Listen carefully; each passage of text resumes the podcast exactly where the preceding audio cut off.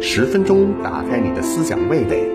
蜻蜓 FM 的朋友，大家好，欢迎收听一勺思想。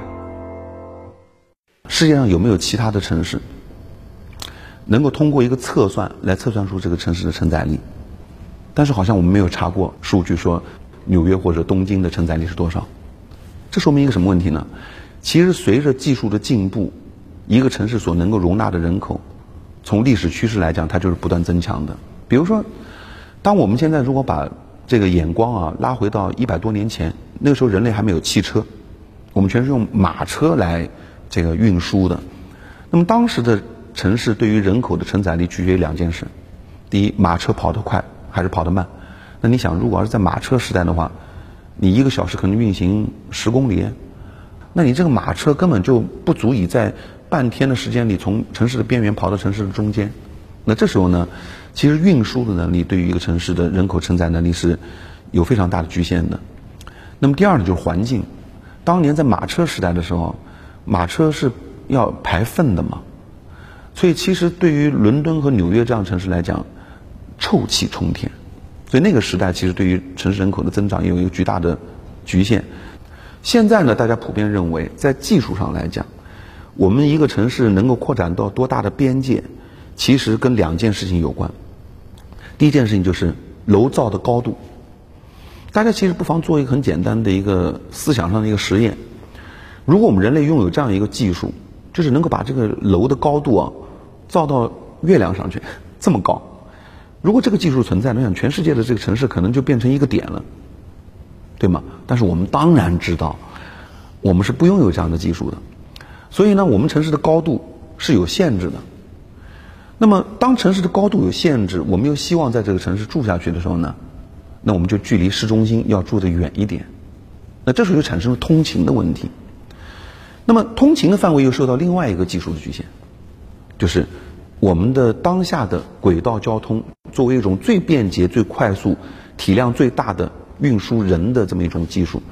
它在大约一个小时的时间范围之内能跑多远？我为什么说一个小时呢？因为从人的普遍心理角度来讲，如果一个小时左右的时间不能让我从城市的外围到达城市中心的话，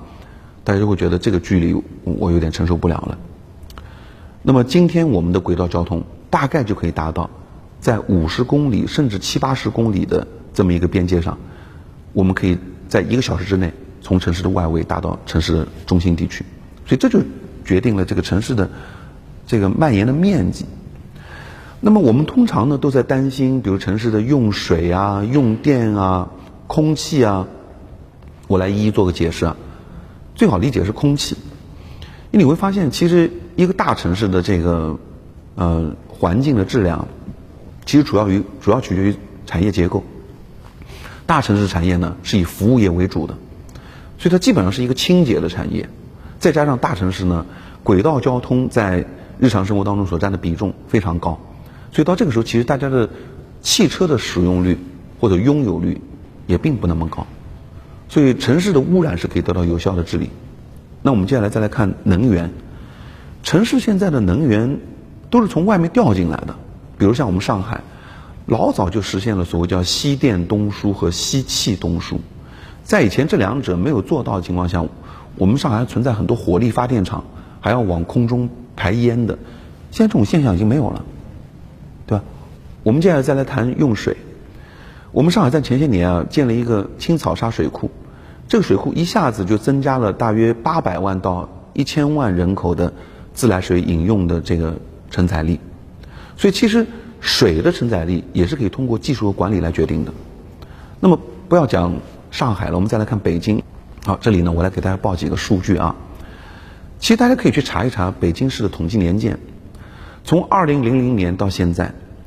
北京的人口大概增长了百分之六十，北京的 GDP 翻了七倍，但是可能你不知道，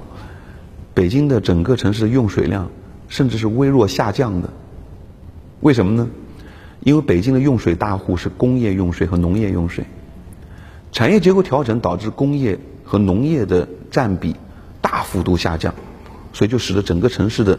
这个用水的数量，甚至是微弱下降的。那么与此同时呢，从水的来源角度来讲，北京现在有很大的用水的来源是来自于再生水，这是一个管理和技术的改进。那么还有一个来水用水的来源呢，就是南水北调，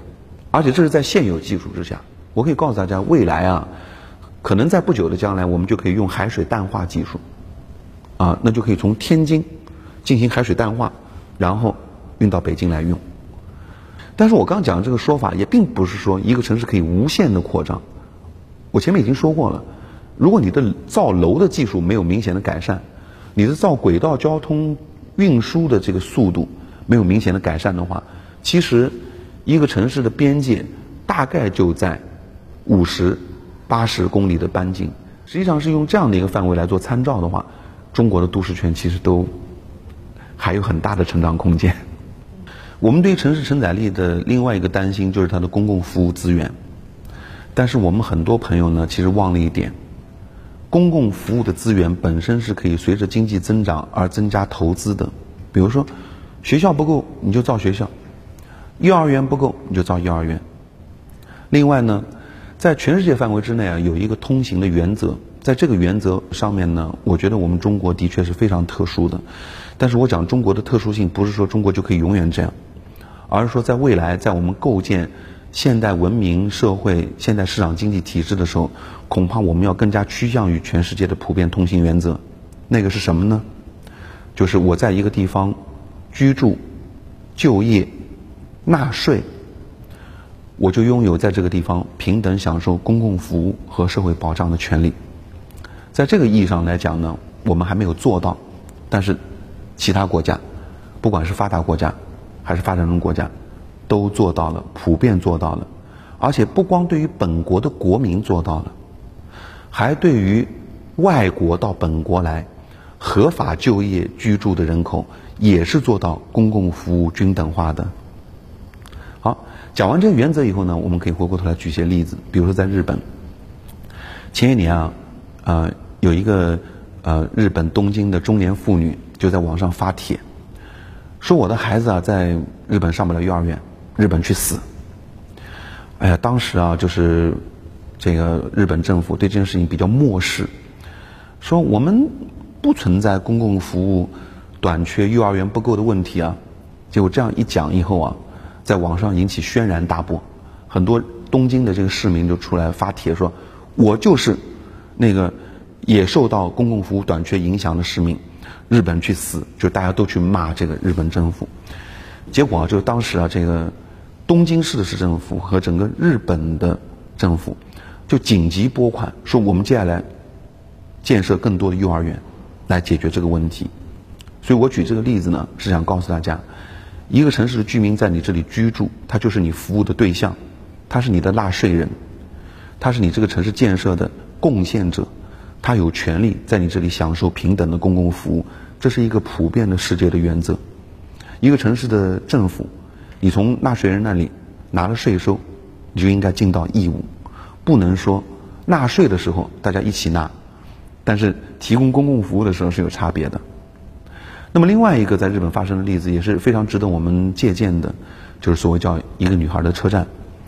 因为日本跟中国啊也都处在。非常快速的城市化进程当中，那么日本到今天已经是一个高度城市化的一个国家。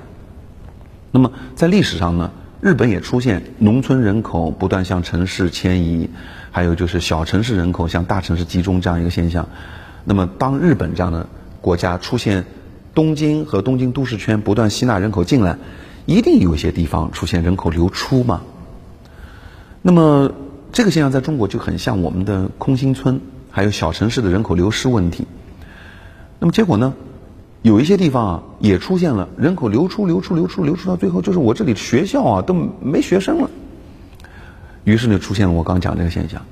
在日本有一个地方，有个女孩，每一天要搭乘当地的这个轨道交通去上中学。那么，为了公平的这个公共服务的提供，当地的这轨道交通运营啊。就一直运这个女孩去上学，每天就只运，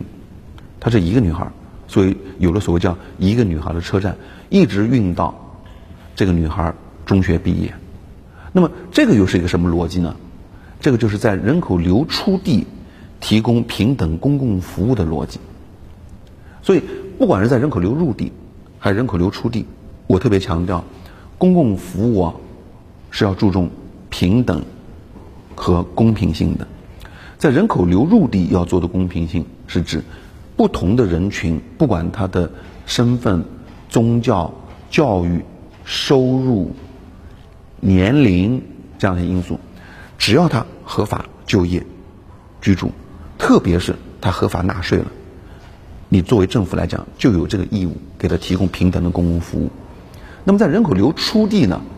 因为人口不断流出的话，当地的这个。政府啊，它可能缺乏公共服务提供的资源，那么这个时候呢，你要通过中央财政转移支付，去支持人口流出地的那些居民，仍然能够享有一个体面的、最基本的公共服务，来保证他的生活质量。这就是一个国家在一个统一的大国里，在不同的地区来追求公共服务均等化所应该做到的啊这样一个目标。理性观世界，自信看中国，深度知识尽在观视频。